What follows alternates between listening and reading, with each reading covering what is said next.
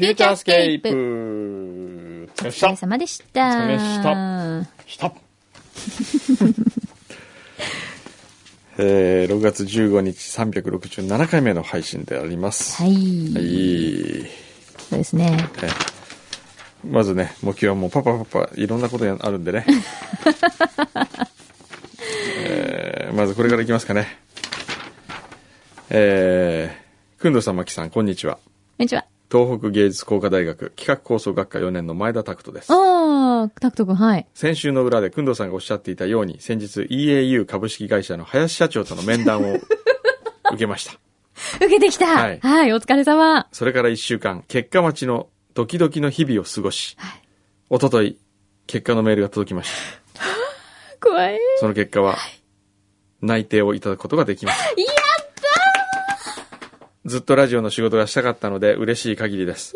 中学生の時にフューチャーを聞いた時は、まさか自分がその仕事に関わることになるとは思ってもみませんでした。うん人の出会いと縁とは不思議なものだなと感じます。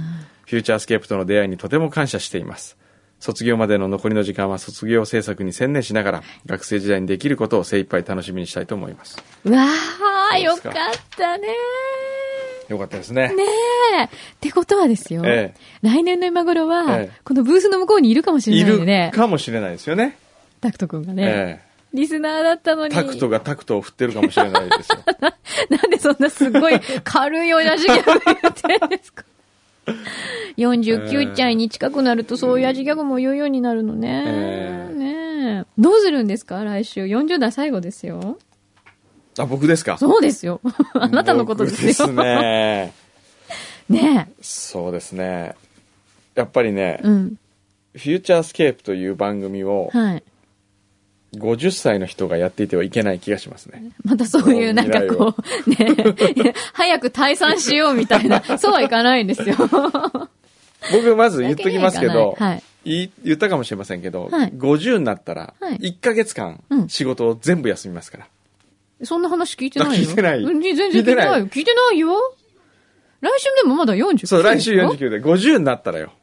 またあと1年後ってこと？1。年後。もう先に言っとく。もうこれ、今からいろんな、うちの会社でもみんなに言ってますから。はい、50になったらどうするの ?1 ヶ月休む1のヶ月休みますよ。何にもしないの？仕事は。それで、うん仕事はしない。一切しない。で、まあ3つ考えてるんですよ、今。はい。一つは、はい。携帯電話とかもネットも関係も全部持たずに、うん。海外に、を放浪してみる1年間。はい。1年あ、かごめんごめん。待って、今1ヶ月って間違った。1ヶ月だ。1ヶ月、1ヶ月。いや、くんのさんいなくなったら N35 トレンジ1年間どうするのかと思っちゃった。1ヶ月でした。はい。それ1ね。放浪する。はい。で、2、はい。1ヶ月間、車で日本中をブラブラしてみる。はい。3、はい1ヶ月間、えーハワイでのんびりしてみる。なんかね、一番現実的なのは散歩な感じがするけど。そうなんだよね。そうなんだよね。でも僕はそういう、こう、人生をちょっと一回リセットしてみたいんですよね。なるほ。ど。うん、大事なことですよね。うんそっか、じゃあ私も40になったらって言えばよかったな。うん もう40、終わっちゃった。え50ね。え50なるほどね。ですよ。え、はいじゃあその間は、フューチャーどうしたらいいの？フューチャーはだからもうその前にうん整理するか、何整理って。僕の中でちょっと勝手に終わらせないでくださいよ。僕の中で整理するか、うん。あのーまあ、大学を立てていただくか。五郎どうですか、五郎。だってその頃にはえ、えもう料理人になってるかもしれないから。いや、週に1回ぐらいは大丈夫ですよ、料理は。うん。で、ええタタクト君えがえそれまでに成長してるかとか、ええまあいろいろあると思いますけど。そうね。そうか。はまあじゃあそれに向けてのはい1年間をどう過ごすかってこと過ごすかってことですね。そっかは。うん。なんか来てるよ、ほら、こう。何ですか？え、もう誕生日なんかもう早くも来て、あ、さすがもう、近藤美幸さん？ですよ。ちょっぴり早いですが、おもうめでとうございます見た瞬間に。わかります、はがきを。はい。すごいね。この1年も、くんど師匠は予想をはるかに超える大活躍でした。表彰状みたいこれあありがとうございます。きっと、えー創業半世紀へ向かうこれからの1年も、さらなるご活躍のことと思います。は いいですね。はい。なるほど。あ、あの、プレゼントを開けてから、このプレゼント解説を読んでね、ということでいただきましたよ。はあ、はい。そうですか。はい。りがとうございます。だって。ごめん、今聞いてなかった。えー、ちょっと、なんだって。あのね、何？うんこの続きがあるの、うん、うん、あ、あるのね。カードには。うんうんで、ささやかですが、お誕生日プレゼントうん送らせていただきます。はいプレゼント開けてから、はいこの後を、続きを読んでくださいということでなるほど、いただきましたので。これこここれこれ、これ、これ。開けちゃう？開けてみちゃう？これうん。これですか。はい。開けてから。お？なんだ？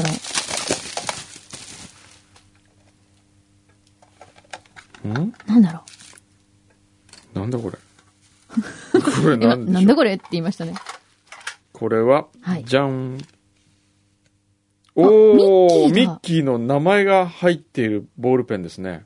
え、ミッキーの名前が入ってる？あ、ミッキーミッキーって書の、いてあんの？違う違う違う。僕の名前が、ミッキーので点が入るんです。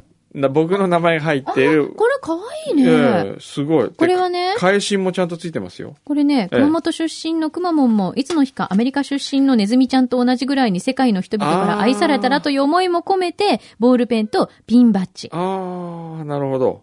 ということだそうです。そういうはい。そしてもう一つ、はいこっちかな？こっちじゃないかな？こっちはい、これこれも、はい。これはですね。これはなんだ？なんでしょうね。これは、じゃん。富士山。富士山ハンカチ。富士山よりも高い志で富士山をも覆い隠すほど深いあなたの懐に一枚のハンカチ。ハンカチ富士を。ハンカチ富士。ハンカチーフじゃない。あ、ハンカチ富士。へー。これはね、ええ。日本一、ええ世界一の訓導首相にぴったりのええ世界遺産予定の富士山をモチーフにしたチーフなるほどだそうです。ありがとうございます。はいあ、チーフなんだね、これ。チーフですね。ここに入れる。ああ、そうですね。ああ、なるほど。可愛いじゃないですか。で、もう一つが、いこれは来週のフューチャースケープの放送時にかけていただきたいという、ババースデータースキを、ピンクの可愛らしいタスキをいただきました。そうですか。はい。ありがとうございます。という、近藤美幸さんありがとうございます。いち早くいただきましたね。はいありがとうござはい。あとですね、はいあの、先週名言を送ってくださいと はいはい。言いました言いまねし。たね。名言をみんなで共有しようコーナーがかり合って。みんなってで。いう、みんなで共有って言うよ、言うか。うんうんまあ僕の、うんまえー仕事のネタを探しして。ほしい係です。はい。えーっと、じゃあこれね、名言を共有しようコーナー係ね。はい。えー、これは誰だ？ダメ人間クラブですね。はい、ありがとう。はいえー前の会社の上司の言葉ですが、上司は嫌われてなんぼだと言っていました。うーん。本人はいい意味で嫌われ役になることも大事という意味で言っていたようなのですが、うん実際は部下からも同僚からも社外の人からもその上司の上司からも嫌われてしまっており、その言葉を聞いたとき、あなたは嫌われすぎだよと思ってしまいました。名言も行動が伴わないと全くの逆効果だと感じました。厳しい。上司は嫌われてなんぼだと。嫌われてなんぼええって、すごいニュアンス難しいですよそうですね。ね。部下からも同僚からも社外の人からも上司の上司からも嫌われて、嫌われすぎだよと思ってしまいました。は難しいあ、な恐ろしいです日ね。本語って。えー、ラジオネーム、イシルビアさんからいただきましたイ。シルビアさんが。ははいい。ありがとうございます。えー、先週名言をシェアしようとくまモンがおっしゃっていたので投稿させていただきました。言ってた言ってた。これは大学の授業でお母さんについて詩を書けと言われた時に私が考えた言葉です。うん。頑張りすぎないでねと言っても頑張りすぎますよね。それがお母さんですもんね。おー特にかん深く考えず思ったことを書いて提出したら教授にめちゃくちゃ褒められたので投稿してみました。はい。はい。確かにそうかもね。えー頑張りすぎないでねと言っても頑張りすぎますよね。それがお母さんですうもんね。ん。あこれでもすごくいい言葉だと思うよ。そですねじゃあキープ。えっと、ええかそれをええどこかで使用すると完全にええ一般の方のえパクリになりますけど。いや言いますもん 大丈夫ですえ。ええラジオで、誰々さん。ラジオで募集した言葉だってあ、そうなんだ。言うんだ。はいあじゃあ大丈夫ですね。はい。はい。ダイムでね。ダイムでね。の連載ですから、はい。えーミニモーク、はい。裏に読された僧侶。はい。まあ、僧侶の名言ですからね。そうですね。僧侶ですよ。心して。心して、こう、背筋をちょっとょっと。伸ばして聞かないとね。ちょっうんちゃんと座り直して、はい。心の疲れは遊んで治せ。体の疲れは寝て治せ。何？微妙ですか？皆さん微妙な。じゃあなんか、その後にもうんもう一つ何か続くのかなと思って今待ってたんだけど。ないですね。やっぱり毒されてる分、言葉に深みがなくなってきてるんですかね。はありがたく、ははいい。はい説法頂戴いたい。します。ちょうだい、ありがたくあ頂戴いりがたくたしました頂戴い。たしました。はいはい。はい。ではですね、今日ね、そう、あ、あとね、ほら、はいなんかあの、来てるよ。いつもの通りね。あありがとうございます。はい、ウォンバットさんも、あと、えっ、と、インディナットさんも、はいありがとうございます。はいはい。えーで今日なんかある？今日ですね、うん実はですね、普段はあまり来ない、あの、この EAU 株式会社の社長、はい林康二様がはい。来てまして、はい。まあの、前田タクタクト君がね、面接を受けた。接をした、はい。で、番組終わりぐらいにはい。来て、で、番組終わり時には大きなあくびをしてらっしゃって、柳井真紀さんが、安次あくびしてるよと、先ほど言ってらっしゃったその、林さんが何だろうと。言って言ってたもんね。本当に言ってたよね。安次のあくびを見ちゃったって言って。あ、ちょっともうお腹が鳴ってるからお腹早く。鳴ってるから終わもうもう終わりなんだけどり、だよ。何何？その安次が来てですね。も呼うむちゃくちゃな、もうむちゃくちゃなことを言うわけですよ。ね、ここ FM 横浜ですよ。にもかかわらず、ラジオの日経なんとかっていうのを。日経なんとかで RN2 って言って。あ RN2。はいあ自分も。え、私もあの、ちょっと。そこの雇われ、雇われた。一味ですから。そこに雇われたから。どこどこ？そうなのそれどうやったら聞けるんですか？ラジオ日経第2なの。ラジオ日経第 RN2 二っていう。?RN2。はい。それ何メガヘルツなんですか？うんとね、えっと、ラジコと、なんかほら、い。くつかあるんだよね、あれ。あの、一番聞きやすい周波数に合わせるんですよね、短波をね。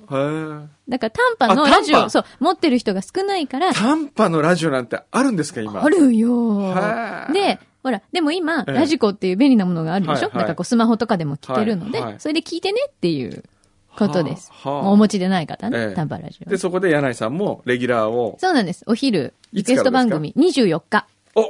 お来週、再来週の月曜日か !6 月24日。ら。はい。記念すべき僕の誕生日の翌翌日からです。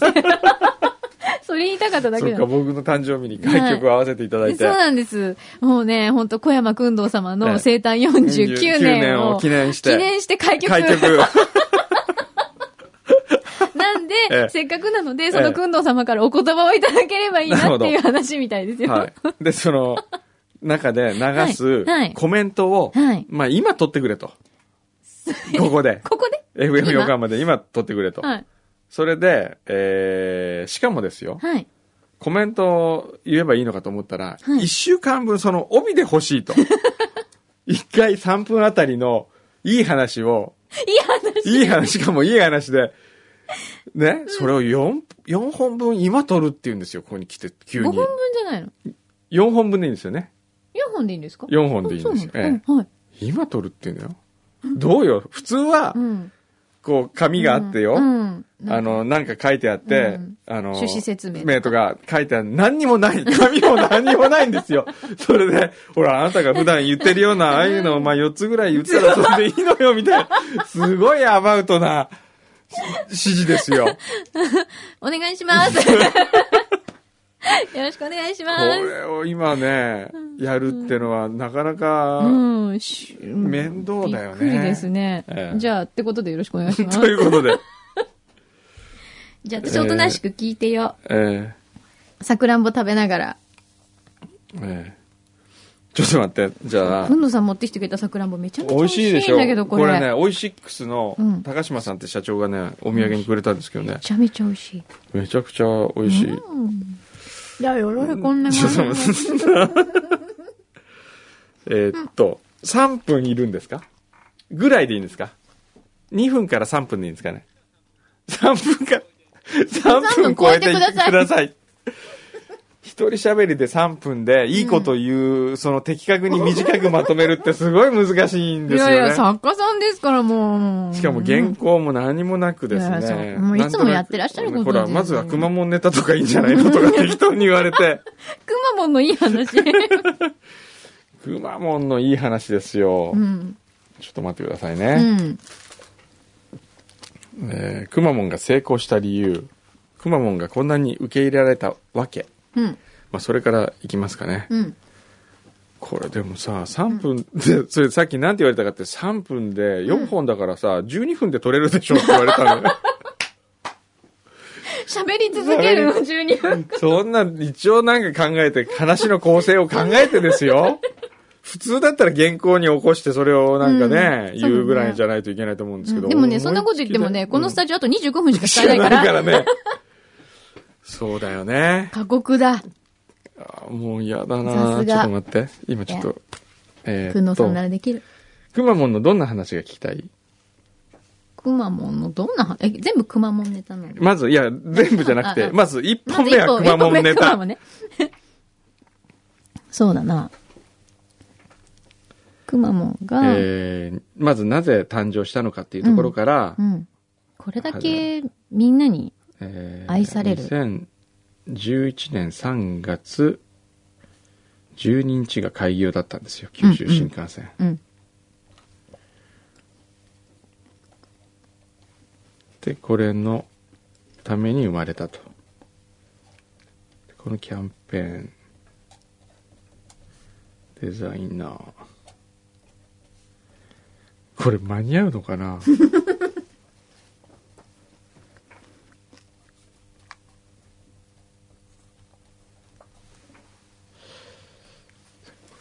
これね。じゃあすぐ撤収できるようにしとこう。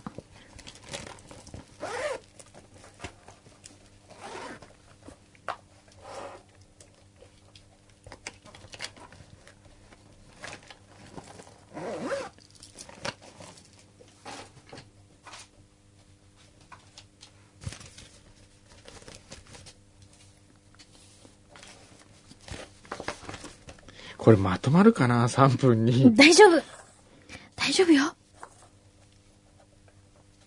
はい。よし。すごい。さすが。これ名前とかいるんですか？小山君堂ですとかいらないんですかね？一応言っ一応といて。言っといて。もうこの、でも誰の話か全然わかんないで聞いて終わっちゃったりしたら。一応言っといてぐらいのね。一応言っていただいていいですかね。はい。そうですよね。これがどんな風に編集されて、どんな枠でやられる、放送されるのかが、うんこれ皆さんねね。、ちょ私もわかんない。あ、これ柳井さんがやってる番組の中で、の中じゃないですよね。とは違うんですか？ね、違いますよね。別の、別の枠、その前後で、えはい。流れるんですって。はいだから、私はそこには参加してないので、はいおあのこここで静かに聞いてえ。ます。こんにちはがいいんですか？こんばんはがいいんですか？それとも何も言わない？何もいらない。はじめましてとかもういらない。何でも小山君堂です。え？入れてくれても、入れてくれてもいいらしい。もう、とんと適当ですよね。はい。では、はい。はい。では、やらせていただきます。ここに一応、あの、なんだっけ、ストップウォッチもあるから、あそれ見ながらスマホでねスマホで。はいストッ。プウォッチいりますか？あ、いいです。これでいいですよ。お大丈夫ですか？はい。はい。はい。ではお願いします。はい。はじめまして、小山君堂です。えー今日は僕がプロデュースをしましたくまモンがなぜこんなに受け入れられてしまったのかということをお話ししたいと思います。そもそもくまモンはどういう理由で生まれたか、これからお話をしますと、えー2011年3月に九州新幹線が熊本を通るということになりまして、えーそれに際して、えー県民を盛り上げよう、県全体を盛り上げて観光活性につなげようという、えー運動を行うことになりました。その依頼が、プロデュースをしてほしいという依頼が僕のところにやってきました。その時僕が考えたのは何かと言いますと、まず、観光とは何だろうと。県民の、えーことを外に発信する。県が持っている財産を外に発信する。ただ発信するだけでは、えーどの県も同じようなことをやってますので伝わらないのではないかと思いまして、むしろ県民の気持ちを切り替えるような、そういうキャンペーンにしようと思いました。どういうことかと言いますと、自分の身近にある、えー実は素晴らしいけど、気づかないこと。旅行者の人が来た時に初めて、あ、熊本にはこういういいもんがあるんだと思えるようなことを、県民がまず自分たちで発見をし、えーそれを発信しようと。というところでもう1分半言ってますので、えー、繋がらなく、くまモンの話をもう一回初めからやっていいですか？すいません。これね、難しいですね。この時間、じゃあもういもう一回、改めてくまモンだけにします。はい。はい。じゃあもう一回、途中からでいいですか？くまモンがなぜかっていうところからでいいですよね。はい。じゃあそこからいきますね。はい。じゃもう一回やりましょうかね。今、えー FM 横浜のプロデューサーの方も入ってきましたからね。じゃあ最初からやりますね。はじめまして、小山君堂です。今日は僕がプロデュースをしましたくまモン。これがなぜ今こんなに受け入れられているのかというのを僕なりに分析してお話ししたいと思います。そもそもくまモンは2011年3月に九州新幹線が開通した時の熊本県の、えーキャンペーンキャラクターとして誕生をしました。えー僕は実はこのくまモンを売り出そうと思って、えーやったというよりは、えーグッドデザインカンパニーというデザインオフィスがありまして、その水野学さんという方に、えーロゴマークを考えてほしいと言ったら、ロゴマークのおまけとしてついてきたのがくまモンでした。ですから決して最初からくまモンで一発当てようとか、くまモンを日本中に広めようとか、そういうことがあってやったわけではありません。えーたまたまくまモンが生まれて、それを県庁職員が、これは可愛いと。これを使って何かしようと。一人一人の職員が自分事として動き始めたことが、えーまず第一歩だったかと思います。まず、くまモンは、大阪での熊本を宣伝するための、えーキャラクター、マスコットとして使われました。僕は実はこれが一番大きかったのではないかなと思ってるんですけれども、そまずくまモンは大阪の笑いに受け入れられなければいけない。非常に大阪は、えー笑いのレベルが高いですから、そこでいかに、えー受けるか。どれだけひょうきんな動きをするか。どれだけお茶目な、えーポーズを取るか。どれだけ、えーその、笑いのセンスに耐えられるか。それが、くまモンを、えー育てるきっかけになったのではないかなと思います。吉本新喜劇に出たり、えーそういうことも話題になりました。まずはそこの大阪で、えー磨かれたということが大きかった。もし東京だったら、きっともっと透かしたキャラクター、あるいは格好つけたキャラクターになってたかもしれません。えーそういう点で大阪には僕は感謝をしております。そして二つ目、著作権をフリーにしたこと。えーメディアという、まあ言い方がありますけれども、普通メディアというと、テレビであったり、ラジオであったり、こういうマスのメディアを想像しますけれども、くまモンの場合は、商品をメディアにしようと考えました。無料で、くまモンの商品を許可することによって、えーたくさんの商品が街に溢れる。その商品そのものがメディアになる。なんか最近街でたくさん見るけど、あれなんだろうと。みんなの関心を引く。それが、えー雪だるまのようにどんどん膨れ上がって、えー今のような認知度の拡大につながったのではないかと思います。そして三つ目、最後なんですが、僕はくまモンには和の要素があると思います。和というのは日本の和ですけれども、じゃあこの和は何だろうと。日本的なるものは何だろうと言いますと、僕は和みであり、会えるという言葉かと思います。そのくまモンという存在があることによって人々が和み、そしてくまモンがいろんな人を会える、えー掛け合わせる、まあ、コラボさせる。そういう力を持っている。そこにくまモンの魅力があるのではないかなと思います。えー以上今日はくまモンがなぜ受け入れられるかというお話でした。これ3分すごい30秒。。ね、ぴったり3分半だ。さすが。え？料理、ええ料理人の言葉。料理人の言葉。そうですか。それは何ですか？ダメだってことですか、今でもほら。これ見てください。そう、3分半、きっかりだよ。3分30秒ゼロですからね、これ。次、次、次、次、って。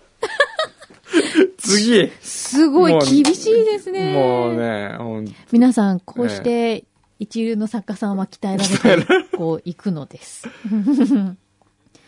え、制作、制作者って言って、牛皮が勉強になる？何？こういう風に言えばいいんだな、だって。いや、これはあれですよ。普通ね。普通はね、あの、僕が18歳の時からお世話になってる人だから、話を聞いてますけどこれ初めて会ったディレクターだねと、お前何言ってんだよ。怒りますよ。牛皮さんグーで殴られますけど大丈夫ですか？うん。えーっと、面白いな次はじゃあですね、何の話にすうる？ーんとね、うんその大学で教えているということにしてくれという話なので、なるほど。ちょっと待ってくださいね。うんどうしようかな。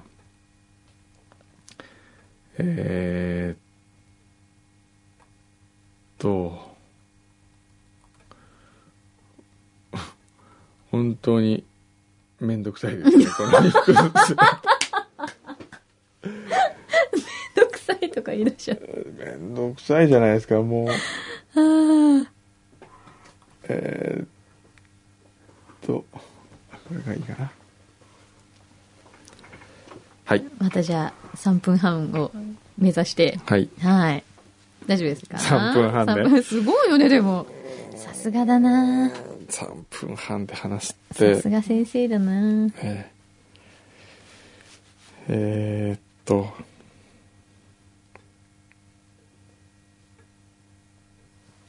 はい、あ、大丈夫ですか？はい。はい。では、どうぞ。はい。ちょっと待ってね。今、挨拶をどう言ったらいいのかと、あーはじめましてじゃないしなとかと思って。小山くんどうではい、小山君のですね。いいですね。はいはい、わかりました。小山君堂です。えー今日は僕の大学で教えていることについての話をしようと思います。えー僕は今から5年前、東北芸術工科大学という大学から依頼を受けまして、えーもう何でもいいから好きな学科を作ってくださいと頼まれました。そこで思ったのが、えー今、この世の中で最も必要とされているような人材を発掘する、あるいは最も必要とされているような能力を磨くような学科を作りたいと思いまして、企画構想学科という学科を作りました。企画構想学科というのは、えーまあ本当にいろんなものを企画するという、それを学ぶ学科なんですけれども、じゃあ、どういうことを教えるか。これが意外と難しくて、企画というものには全くルールもありませんし、えー教科書はないんですよね。結局自分で新しいものを考えるということしかないので、えー非常に教えにくい学科ではあります。で、僕がまず何をしたかと言いますと、えーもう実践的なプロジェクトを学生たちに任せてしまうことによって、社会とのつながりの中で新しいことを考えつく。そういう授業を今まで繰り返してきました。えー実際のお菓子メーカーから、えー開発の依頼を受けたり、えー地域おこしの方法を考えたり、えーまあ、いろんなプロジェクトをやっております。その大学で実は毎年高校生デザイン選手権というものをやっております。これは何かと言いますとデザインと言っても、えー形に見えるデザインというよりは世の中を笑顔にするためのデザイン。どうやったら世の中が笑顔になるだろうどうやったら人が幸せになるだろうこれを考ええー高校生が3人1組で提案をするという、そういうものです。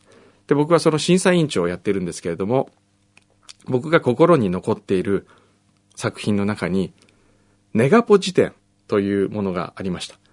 えーこれは札幌の女子高生3人が提案したんですけれども、えーどういうことかと言いますと、ネガティブな言葉をポジティブに変換する辞典。例えば、あなたって八方美人ねと言われたら、当然人は傷つきます。そういう時に八方美人と言われ、ネガポ辞典に、えーその、八方美人をけんあの入力すると、えーそこには、えーフレンドリー、愛想がいい、気配り上手と出たりするわけですね。あるいは最近でよく言う、空気読めないなお前と言われて空気が読めないと言えると、周りに流されない。ケチと言われたら、ケチはやりくり上手とか、エコロジー活動に積極的とか。まあ、本当はネガティブな意味なんですけれども、自分の気持ち一つでそれがポジティブに変わる。そういうアイデアでした。僕は企画というのは、あの、まさにその通りで、えーどんなに周りがダメだと言っても、自分のアイデア、自分の心持ち一つによって、それがプラスに転じることがある。そういうものだと考えております。ぜひ皆さんも心の中にネガポジテンをお持ちください。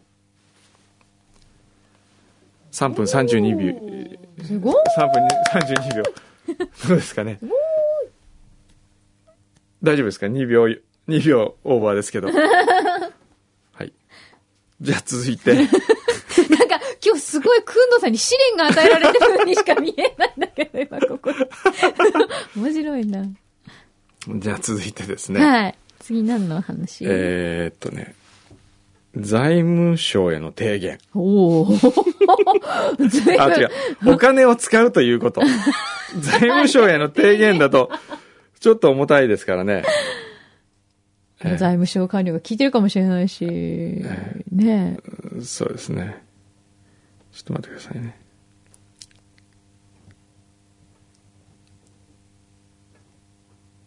すごいね、もう、これ、裏、裏の人がどん、今日はなんか、くんのさんすっごい真面目に喋ってんな、みたいな。いつもの裏と違うな、みたいな。たまにはいいでしょ？たまには。たまには1年に1回ぐらいでしょ年に一回ぐらいね。いつもお腹グーとか言う音しか入ってないから。えーっと、お金の使い方ね。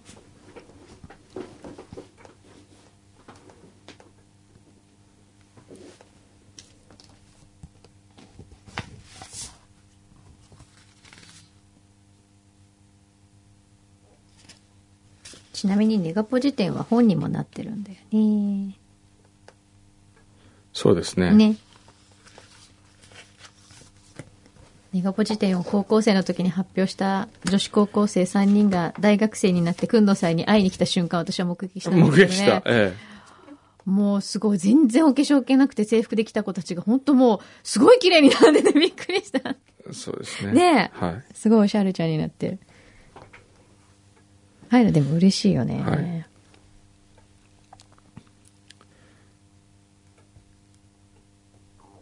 はい。お、大丈夫ですか、はでは、はい。はい。よろしいでしょうか？はいあ、そ、そうだ。ちょっとストップウォッチ貸しストップウォッチ貸してくださ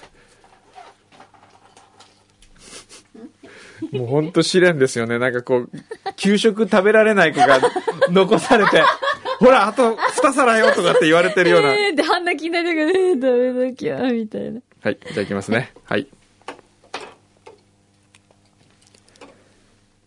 小山君堂です。えー今日はお金を使うということのお話をしたいと思います。えー最近はアベノミクス効果とか言われまして景気が良くなっていると言われたりしていますけれども、僕はずっとお金の教育をもっと日本ではやった方がいいのではないかなと思っております。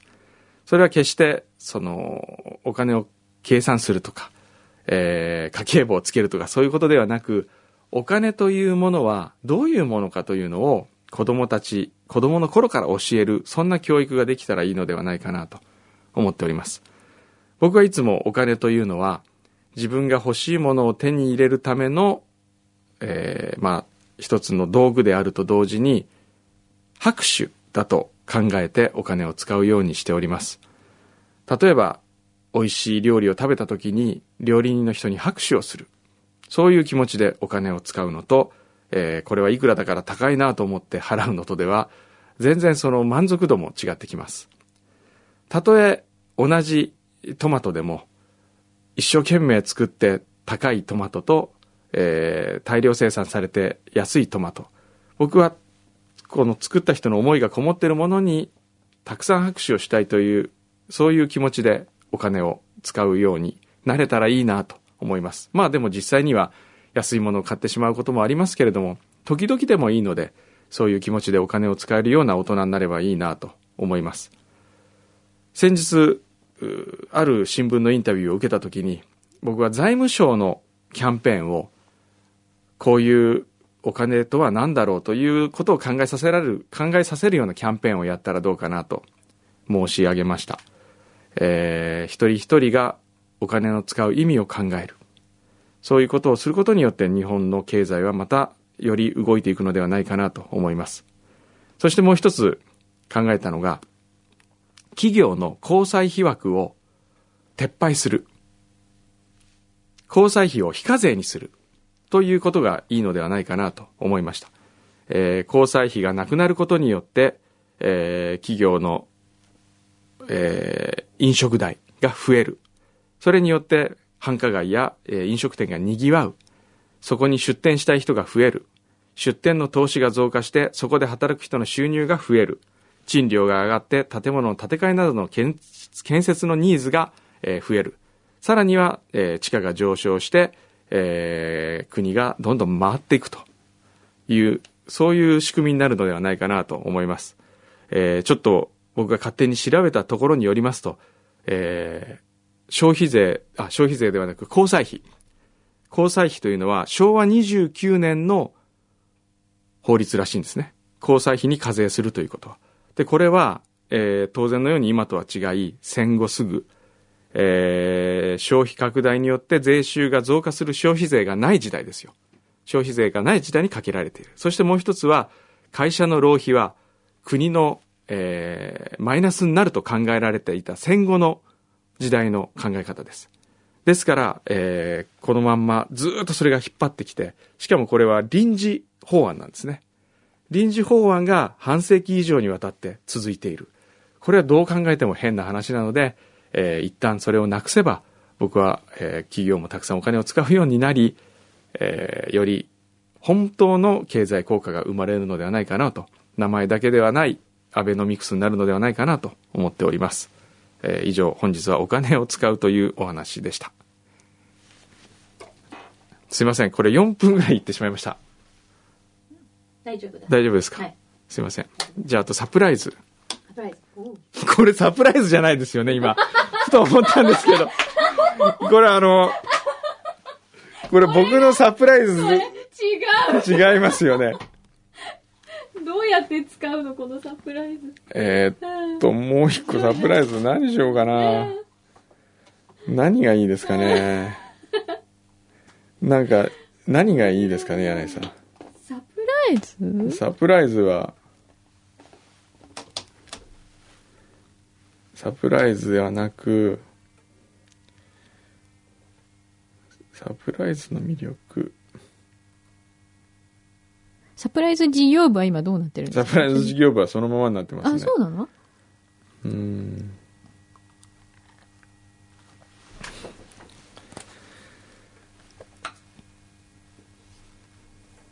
なんでしょうね。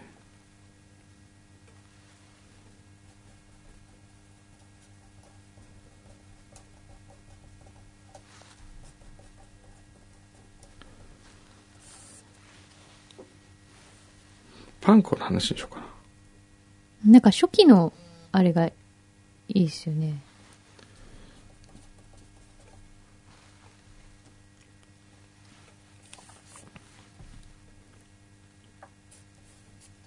まあ、なんかやってみましょうか。ナゴッチとか。うーんと。はい。どうぞ。いつでも、いつでもいいんだよね。はい。いいですか？もいいんだよね。はい。あ、そうか。別に9待た、待つことないんだよね。はい。はい。じゃあ行きます。はい小山君堂です。今日は僕の大好きなサプライズの話をしたいと思います。サプライズというのはよく誕生日の時に、えー急にプレゼントを渡したり、みんなで、あのね、えーパーティーを開いてあげたりして喜ばせる、そういうまあサプライズなんですけれども、僕はこのサプライズというのが大好きでして、昔からいろんなサプライズをやってきました。その中でも、えー特に印象に残っていて、今でもいいなと思っているサプライズがあります。それは何かと言いますと、えー僕の会社にいた女の子、その子のあだ名はパンコというあだ名でした。ちょっとへんてこなあだ名なんですが、まあ、パン作りが好きということから、その子はパンコというあだ名になりまして、まあ、彼女が、出産のために会社を辞めると言った時のサプライズです。えー何をしたかと言いますと、街を歩くといろんなところにハンコ屋さんの看板がありますよね。ハンコってこう大きな看板がありますけど、あのハンコという看板に丸をつけてパン粉にすると。そういういたずらをやっていきました。えー丸い輪っかを作って、それをハンコの屋さんの刃の横の上のところにちょっと置いて、写真でパチリと撮ってパン粉にする。街にはパン粉屋さんが溢れてますよ。街にあなたの思い出をたくさん刻みましたよというような VTR を作りまして、それを本人に見せる。そういうサプライズでした。彼女はとてもまあ感激をしまして泣いていましたけれども、僕はあのサプライズをやってよかったなと思うのは、今でも街にハンコ屋さんの看板を見つけると、あ、ここにあったラッキーだと、そんな風に思うんですね。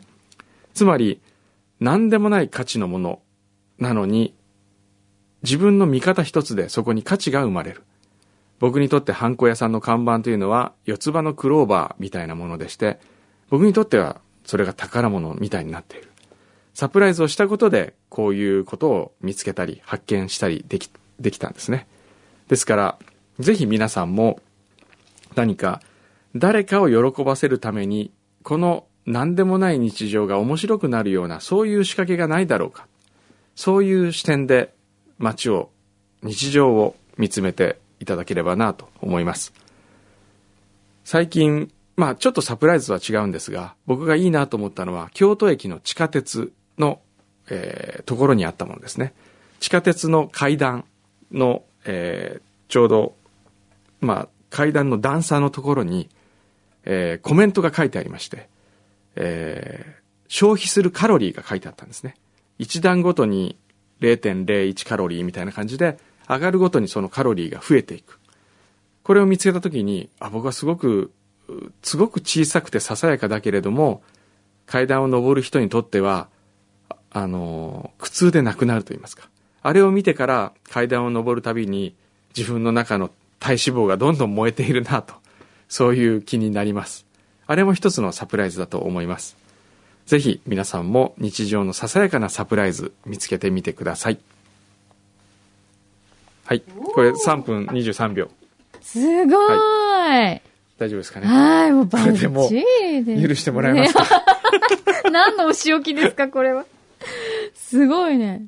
そして、えー、今時刻が、はい11時59 59分分。52秒。はい。では、ここで、ここでさよならですね。ここで、はい裏フューチャーも終わり。裏フューチャーも終わります。これは、えー、ラジオなんとかっていうところで、ラジオに行け、RN2。はい。まあ、これがどう編集されていそうるか。ですね。ははいい。。私も楽しみ。どういう枠の中で流れているか、ちょっと皆さん探してみてください。はい。乞うご期待。はいではまた来週。